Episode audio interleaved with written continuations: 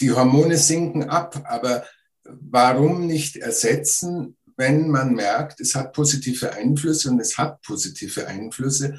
Und da gibt es natürlich diese verschiedensten Arten und da sind die bioidentischen Hormone heutzutage gefragt. Und diese Gegner in der, in der Frauenriege, die sagen, sowas brauchen wir doch nicht, das muss letztlich jeder selber entscheiden. Pralles Leben mit Gewicht. Diese Folge wird unterstützt von Novo Nordisk und mein Weg zum Wunschgewicht.de, der Infoseite für Menschen mit Adipositas.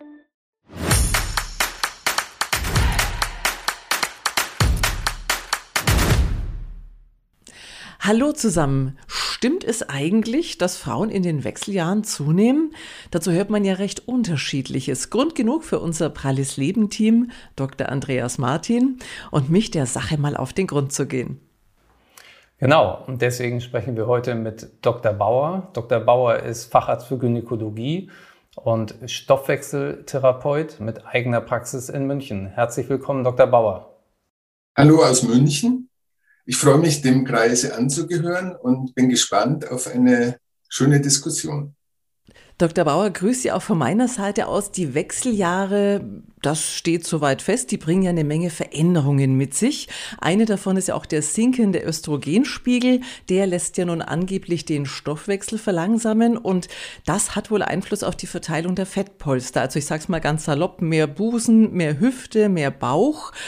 Ob das jetzt wirklich so stimmt, darüber wollen wir eben heute mit Ihnen sprechen. Also ich weiß, ich habe sehr viele tatsächlich sehr schlanke Freundinnen und selbst die beklagen, wenn es auch Jammern auf hohem Niveau ist, dass irgendwie, ja, dass sie einfach äh, jetzt mehr Rundungen haben. Und in der Frauenzeitschrift habe ich kürzlich gesehen, da wurde eine sogenannte Wechseljahrsberaterin zitiert mit den Worten, fünf Kilo in den Wechseljahren ist völlig normal. Jetzt sind aber ja fünf Kilo, grob gesagt, eine Kleidergröße mehr. Und muss man das jetzt wirklich so hin nehmen? Ist das normal?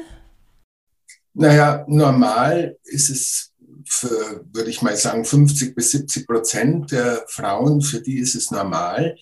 Das fängt schon vor den Wechseljahren an, einfach weil man weiß, dass so ab 45 der Stoffwechsel sich reduziert langsam. Da kann auch noch ein voller Östrogenhaushalt da sein. Aber der Stoffwechsel verlangsamt sich ab 45 und dann können natürlich diese Polster und diese fünf Kilo so langsam entstehen, wenn man nicht gegenwirkt. Ab 45 Gewichtszunahme schon praktisch vorprogrammiert aufgrund der Stoffwechselveränderung wegen des Hormonabfalls oder, das wird ja auch diskutiert als alternative Theorie, aufgrund Lebensstilveränderungen, die sich insgesamt dann auch letztlich in einer Stoffwechselveränderung bemerkbar machen, wie zum Beispiel weniger Bewegung, Kind ist aus dem Haus, berufliche Veränderungen, vielleicht sogar mit dem Ehepartner irgendwelche Veränderungen. Das wird ja diskutiert. Was ist wirklich die Ursache, oder? Ja, da ist auch was dran. Das eine, was ich erst jetzt nannte, sind vielleicht mehr so die internen äh, Gründe, warum das einfach objektiv zunimmt. Was Sie jetzt erwähnen, sind die externen, exogenen Gründe, die durchaus da eine Rolle spielen äh, Empty Nest Syndrom, also wenn die Kinder aus dem Haus gehen, wenn, wenn das Leben irgendwo so ein bisschen äh, ja, ruhiger, in ruhigeren Bahnen läuft, wenn man vielleicht ein bisschen träger wird, äh, dreimal in der Woche Jogging oder Gymnastik zu machen. Diese externen Faktoren machen sicher was aus. Das Leben wird so ein bisschen bequemer und das verzeiht leider der Körper nicht. Mhm.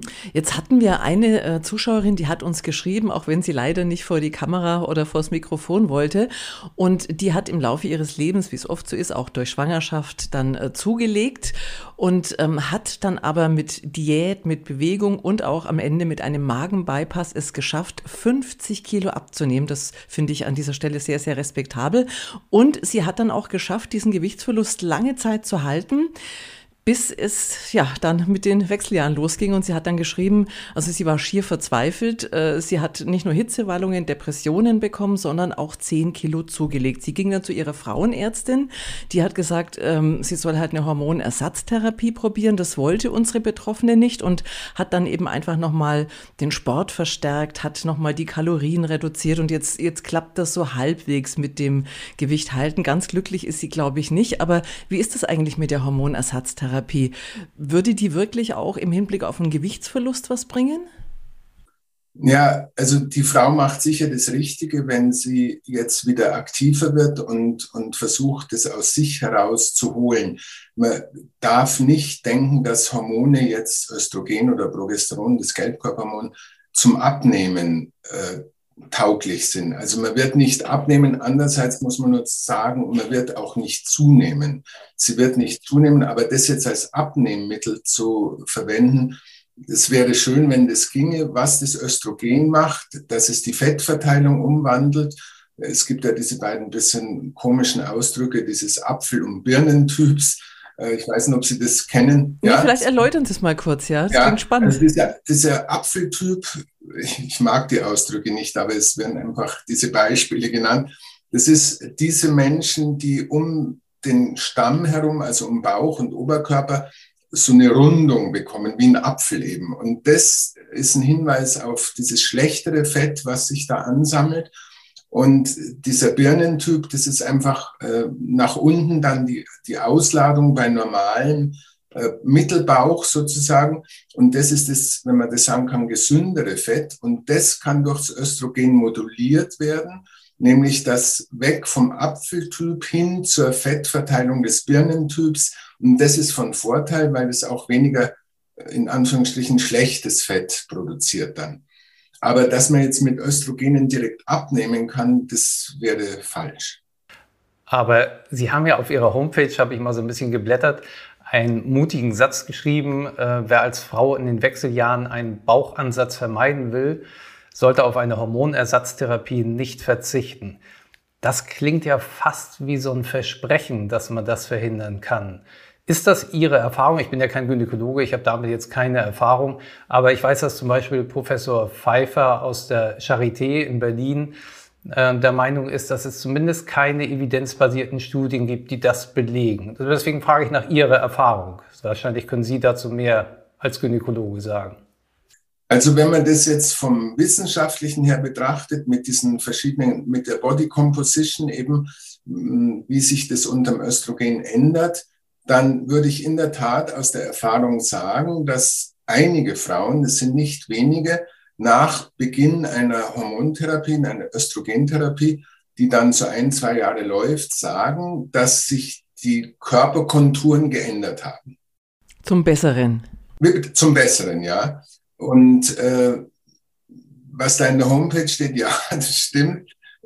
Ich muss im Nachhinein sagen, das ist vielleicht manchmal auch ein bisschen so soll es sein und so sagt die Theorie der Wissenschaft, wie das dann in der Praxis aussieht. Äh, ja, gibt es auch manchmal Abweichungen. Aber vom Prinzip her stimmt's. Es ist ein mutiger Satz, aber den bekomme ich auch öfter bestätigt von meinen Patientinnen, die dann so ab 50 nach aufwärts gehen. Ja, okay, das ist ja schön. Also ich, ich weiß nämlich, dass es auch eine, eine Gruppe von Gegnerinnen dieser Hormonersatztherapie gibt, die sagt, naja, wir sehen uns Frauen dann ja als Hormonmangelwesen und das, das wollen sie natürlich nicht. Ne? Sondern sie sagen, da hat sich schon jemand was bei gedacht, wenn ab einem gewissen Alter die Hormone nachlassen. Ähm, aber da gibt es halt die zwei Lager, oder? Ja, da gibt es zwei Lager und wenn, wir Männer sind genauso Hormonmangelwesen ab einem gewissen Alter, ja. nur schauen wir selten nach. Aber wenn Sie die Testosteronwerte und das äh, männliche Hormon aus der Nebenniere checken würden, in dem Maße, wie wir es bei Frauen machen, würden Sie genauso sehen, dass wir auch Mangelwesen sind.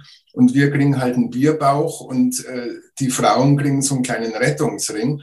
Aber äh, das, das ist eben wieder diese verschiedene Fettverteilung.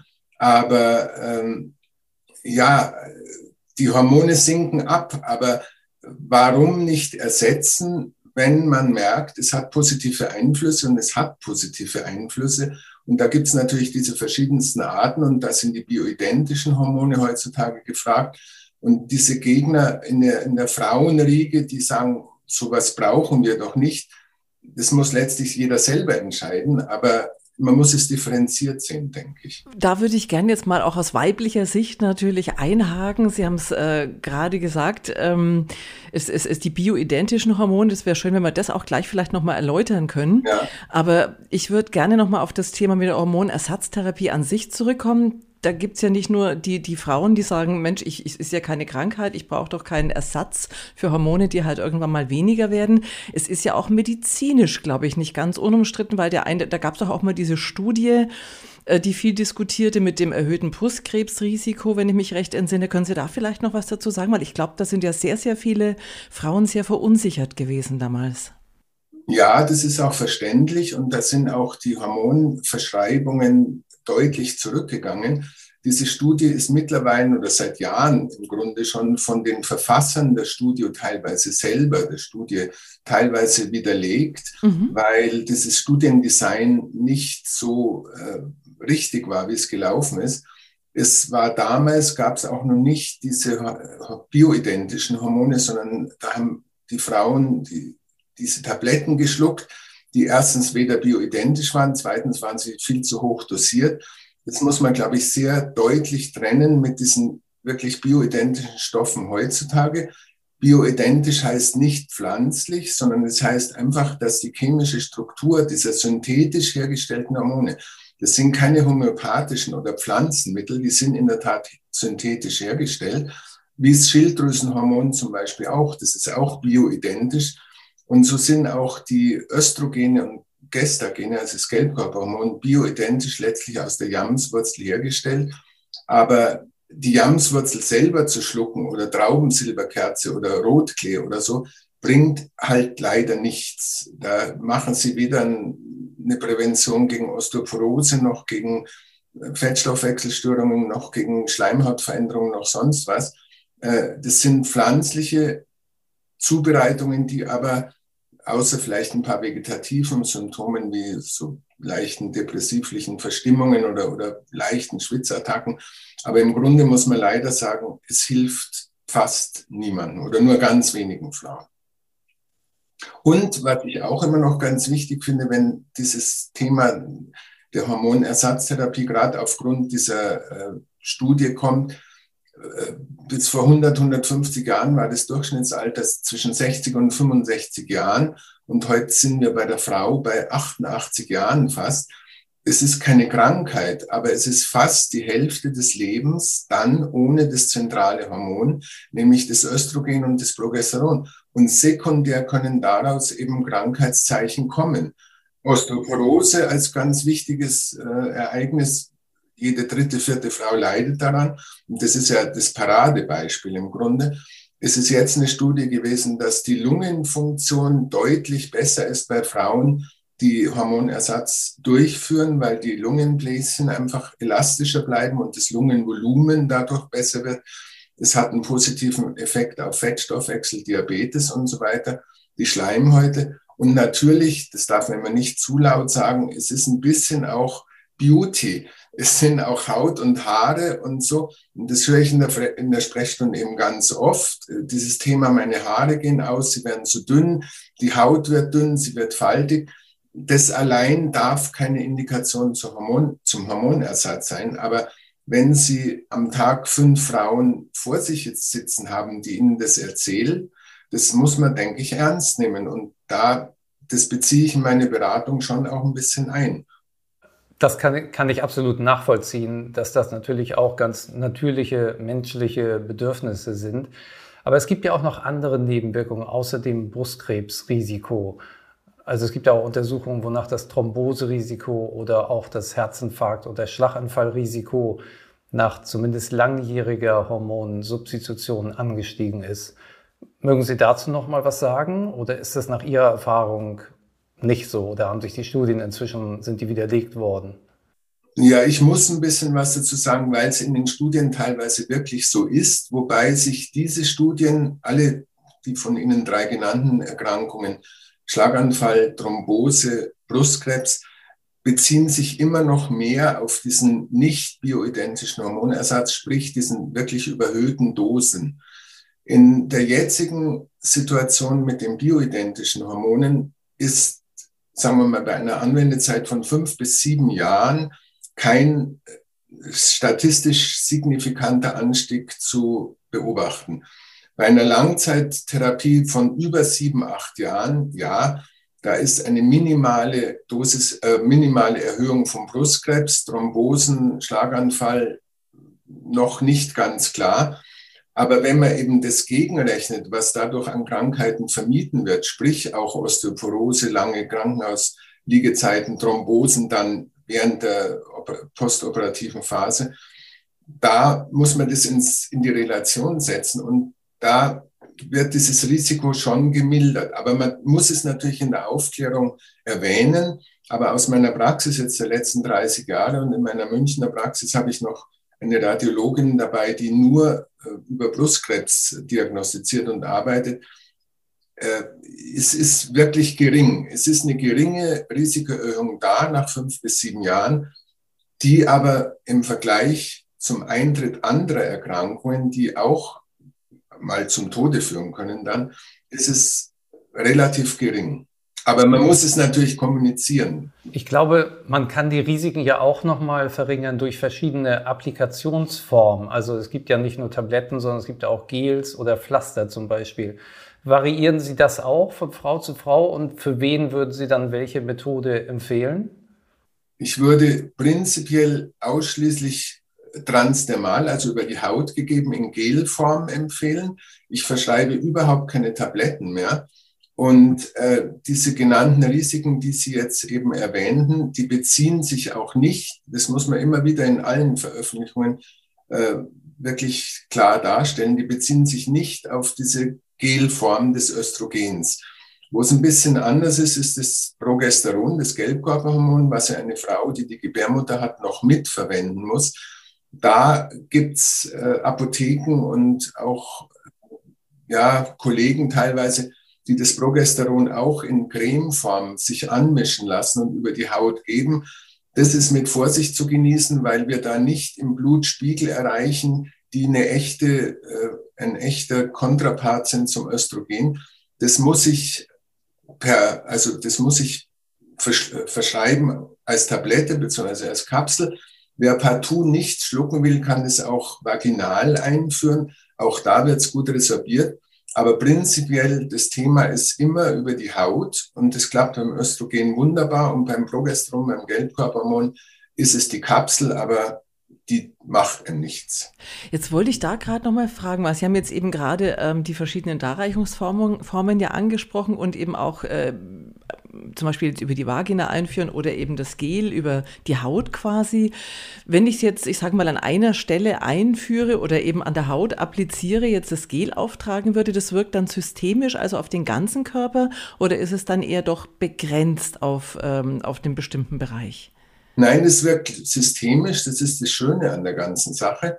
Egal, ob Sie es auf dem Oberschenkel oder auf dem Oberarm auftragen. Man soll es als kleinen Tipp nur nicht auf dem Popo auftragen oder auf die Außenseite und Oberschenkel bei der Frau, weil da mehr Fettzellen genetisch sind. Und die würden Sie ja da quasi füttern, sozusagen. Also ich gebe das nur auf, oder man soll es auf Stellen nur geben, wo auch Muskel drunter ist und nicht so viel Fett. Also Oberschenkel, Innenseite, unter Oberarm. Das ist eine gute Stelle und wirkt von dort aber systemisch. Und wenn jetzt eine Frau partout kein Östrogen systemisch nehmen will, dann gibt's lokal auch vaginal eingeführt Cremes und Scheidenzäpfchen, die an dem Ort, wo sehr oft wirklich sehr unangenehm der Hormonmangel entdeckt wird oder, oder festgestellt wird, äh, äh, gibt es diese Zubereitungen, die dann aber nicht systemisch wirken, sondern nur lokal. Für Frauen, die partout jetzt nichts wollen oder auch wenn mal bösartige Erkrankungen in der Brust im Hintergrund sind, wo man sagt, die darf natürlich nichts bekommen. Eine Frau, die Brustkrebs hatte, darf keine Östrogene bekommen. Im Umkehrschluss dürfte man aber jetzt nicht sagen, wir dürfen keine Östrogene geben, weil dadurch der Brustkrebs so signifikant ansteigt. Also das muss man unterscheiden. Äh, vielleicht ganz kurz noch, ähm, wir breiten Leben mit Gewicht, wir sind ja auch speziell eben für die Menschen mit einigen Extrakilos da. Ähm, haben Sie die Erfahrung gemacht in der Praxis, dass es da einen Unterschied gibt bei den Patientinnen, die, sage ich mal, normalgewichtig sind oder bei den Patientinnen, die doch eher in Richtung Übergewicht oder vielleicht sogar Adipositas gehen, dass also da die Gewichtszunahme dann in, in den Wechseljahren äh, durch eine Hormonersatztherapie ich sage jetzt mal, dann eher ausgebremst wird oder ähm, spielt es dann auch keine Rolle? Weil man sagt ja auch, meine ich mich irgendwann mal gehört zu haben, ähm, dass wenn eben jemand viel Bauchfett auch, glaube ich, hat, das Bauchfett ist es, dass da ja eh auch nochmal äh, Hormone produziert werden, ne? Ja, das stimmt. Also in diesem, es gibt ja diese zwei verschiedenen Fette, das schlechte Bauchfett und das gute Bauchfett. Das ist ein, das eine ist das sogenannte braune Bauchfett, was letztlich Energie erzeugt und, und äh, ja, eher nicht zum Abnehmen führt, aber was ein gesunderes Fett ist. Und es gibt dieses weiße Bauchfett, was schlecht ist für Herz und Zucker und so weiter. Und ähm, also wenn jetzt eine Patientin Östrogentherapie anfängt, äh, tendiert es dann eher zum braunen Fett. Aber man kann jetzt auch nicht sagen, dass sie durch diese Therapie abnimmt. Aber sie nimmt eigentlich auch nicht zu. Und auch wenn eine Adipositas vorherrscht, und ich habe einige mit Adipositas, äh, die ja sagen, sie schwitzen und sie haben so schlimme klimakterische Beschwerden, denen verwehre ich nicht, dass sie mit Östrogenen beginnen, Natürlich ist da auch ein gewisses Risiko, ganz klar. Und äh, Adipositas hat ja auch für Brustkrebs per se ein erhöhtes Risiko, mehr als eine Hormontherapie, weil eben im Fett äh, Östrogen zusätzlich produziert wird. Aber ich würde jetzt, ich erkläre da genau auf und versuche rüberzubringen, dass da das gleich in, mit einer Gewichtsabnahme einhergeht. Das wäre ideal. Aber wenn jetzt eine adipöse Frau unglaubliche Beschwerden hat, dann sage ich nicht, sie bekommen von mir keine Hormontherapie, aber ich weise sie auf die Risiken hin und die sind ja allein durch die Adipositas eben leider gegeben. Aber dass da eine zusätzliche Gewichtszunahme kommt, würde ich verneinen. Aber eben nicht automatisch eine Gewichtsabnahme, wie wir eingangs schon erwähnt haben, nur durch den Hormonersatz. So wäre schön, wenn das funktionieren würde, aber aber die Aufnahme, also die Resorption der Medikamente über die Haut funktioniert auch bei Adipösen noch gut genug oder muss man dann doch umsteigen auf eine andere Variation? Nein, ich, ich würde gerade den Adipösen, die ein etwas erhöhtes Risiko haben für Thrombose und, und Herzinfarkt und so, würde ich gerade über die Haut raten und diese, diese Resorption funktioniert auch. Okay. Ich mache immer so nach ein paar Monaten dann Hormonspiegel sozusagen den Nullwert und dann den Wert nach Beginn der Therapie. Und da sieht man sehr wohl, dass es sehr schön funktioniert. Wobei ich, je risikoreicher eine Patientin ist, desto niedriger stelle ich sie ein. Äh, aber da nützen auch schon geringe Mengen was, um dieses subjektive, vegetative Wohlempfinden, und das ist ja das meiste, was eigentlich äh, die Frauen zur Frage der Hormongabe treibt, Schwitzen, Stimmungsschwankungen und schlechter Schlaf. Und da kommt man auch bei adipösen Patientinnen sehr gut mit geringen über die Haut gegebenen Dosen aus.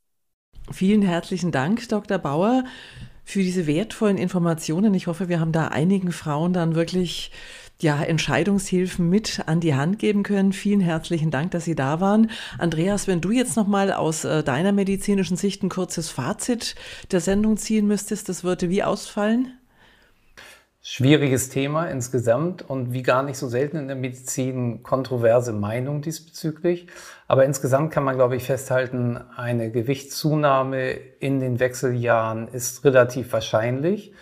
Deswegen ist es eigentlich sinnvoll, schon präventiv zu versuchen, die Lebensstil so zu verändern, dass man schon vorher eine entsprechende äh, Mehrbeanspruchung des Stoffwechsels herbeiführt, um dann in den Wechseljahren nicht noch zusätzlich zuzulegen. Das zum einen und dann die Idee einer Hormonersatztherapie individuell mit dem Gynäkologen oder der behandelnden Gynäkologin absprechen, weil wir auch gehört haben, dass es zum Teil eben auch Kontraindikationen dafür gibt. Und das muss natürlich vorher auf jeden Fall individuell besprochen werden. Mhm. Ja, also ich merke schon, es läuft wieder hinaus auf gesunde Bewegung und Ernährung. Es bleibt dabei. Wie immer, es bleibt dabei. Es ist eine, eine, eine beständige Komponente sozusagen, nebst all der anderen Dinge, die wir beachten müssen. Ja, apropos, alle anderen gewichtigen Themen von Gesundheit über Mode bis Make-up bis zum pummeligen Haustier und vieles, vieles mehr findet ihr natürlich bei uns auch rund um die Uhr im Pralles Leben mit Gewicht YouTube-Kanal. Gerne abonnieren, dann verpasst ihr nichts mehr. Ja, das war's an dieser Stelle. Bis zum nächsten Mal und bleibt gesund. Tschüss. Tschüss. Danke. Ciao.